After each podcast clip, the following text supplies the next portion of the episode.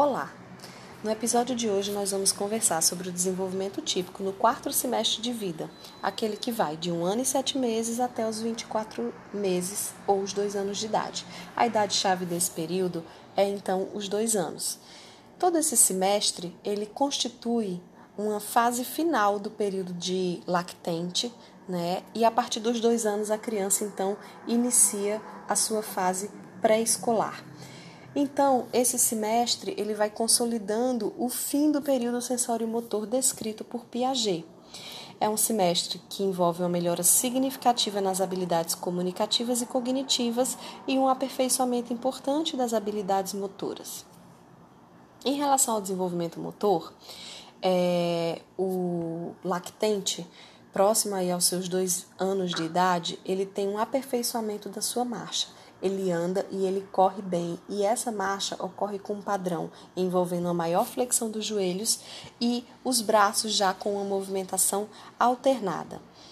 Por volta dos dois anos de idade, ele consegue subir e descer escadas sozinho, né, sem apoio de terceiros, mas isso não se faz uh, com passos alternados ainda, então não há existência dessa alternância dos passos.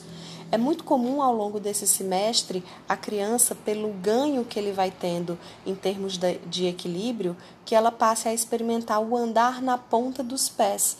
Esse andar na ponta dos pés faz parte do desenvolvimento e do contato né, com o repertório de habilidades significa que a criança está conseguindo andar com uma base menor de suporte e isso exige mais equilíbrio dela.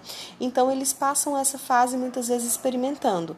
É importante distinguir o que é feito ali por um tempo de um padrão de sempre andar na ponta dos pés, por exemplo, é, por uma defensividade sensorial, por não querer colocar o pé no chão inteiro, né, pela questão de contato com alguns estímulos.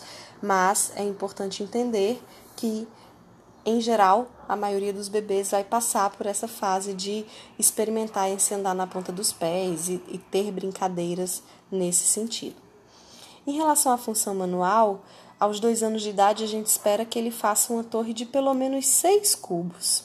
E após demonstração, além de limitar o risco vertical, que ele já fazia lá por volta de um ano e meio, a gente espera que a criança também consiga reproduzir o traçado circular.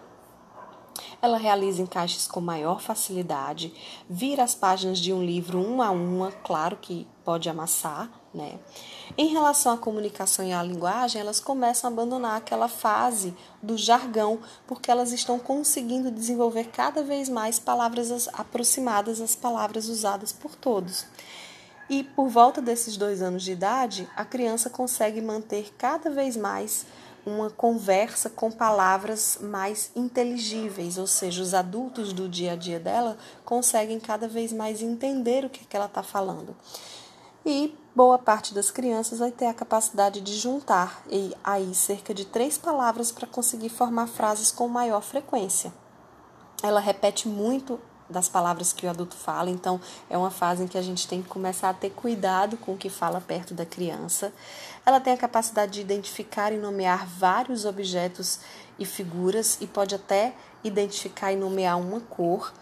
E muitas vezes a pronúncia das palavras ainda vai estar tá com várias trocas de fonemas, não vai estar tá sendo é, feita de forma adequada. Então, tem duas dicas que a gente precisa dar em relação a esse desenvolvimento inicial da linguagem. É, não deve-se dizer que a criança está falando errado e insistir numa pronúncia correta dessas palavras, porque isso né, pode ser entendido pela criança como ela não está fazendo aquilo direito e pode podar a intenção comunicativa dela, né, em estar tá verbalizando o que deseja e ela passa a falar menos, como também, o que é muito comum, a gente não deve imitar a pronúncia errada da criança. É muito comum porque a gente acha muito bonitinho, na verdade, né, a criança falar errado, falar trocado, mas a gente não deve estar tá assumindo essa fala em casa errada, porque isso reforça o erro, né? A criança ela vai aprender a pronúncia correta das palavras à medida em que ela vai ouvindo essas palavras e tentando reproduzir os sons da palavra. Então, é importante, né? Quando a criança está falando algo trocado, por exemplo, ah, é, cadê o dá o meu gagal. Ah, você quer então o seu mingau? Uh, essa foi, foi um exemplo não muito bom, porque na verdade, gente, mingau não é uma coisa interessante de se dar para criança nenhuma, né? Mas, é, ou você quer a sua mamadeira, né? Cadê? Me dá a minha dedeira. Ah, é a mamadeira que você quer, tá aqui a mamadeira. Então a gente não corrige a criança, mas a gente dá o exemplo da palavra correta, para que ela vá registrando esse som e ela possa aperfeiçoar a sua pronúncia. Elas podem se referir a si mesmas pelo nome, então, por exemplo, Ana caiu, né? É, alguns, se foi, se tiver sido ensinado, vão comunicar sua, comunicar a sua idade corretamente, conseguem cantar partes de músicas. Em relação à percepção e cognição, é importante dizer que nesse semestre as crianças entram no subestágio 6, descrito por Piaget dentro lá do, do período sensório-motor do desenvolvimento. E esse subestágio, ele é o subestágio denominado de primórdios da representação simbólica. É o último estágio do período sensório-motor. Então, nessa fase, a criança vai ganhando habilidade né, para começar a basear suas ações em símbolos internos e mentais, devido à representação de experiências anteriores que elas vão conseguindo fazer.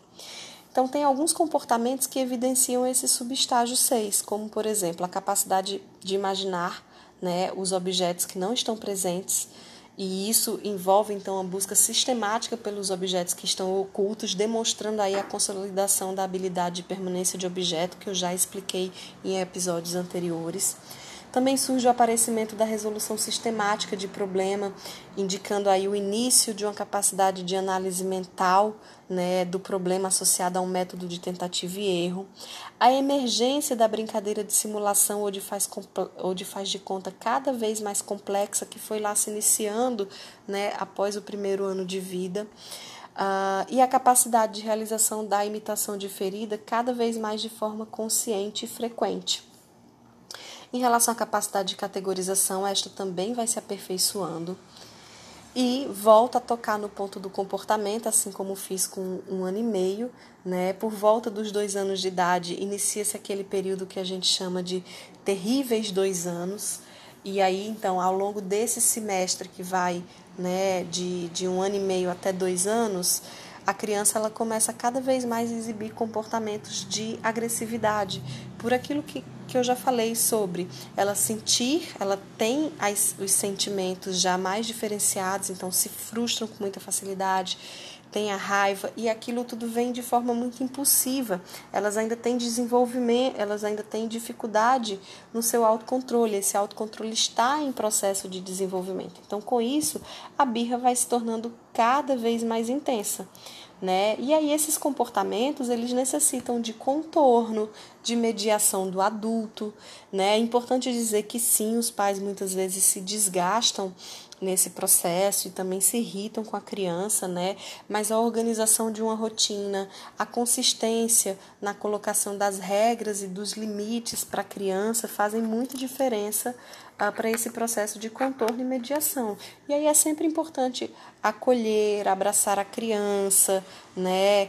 dar o limite, mas dar limite não significa fazer isso com raiva, né, ou de uma forma punitiva para a criança. Pode ser feito também de uma forma acolhedora.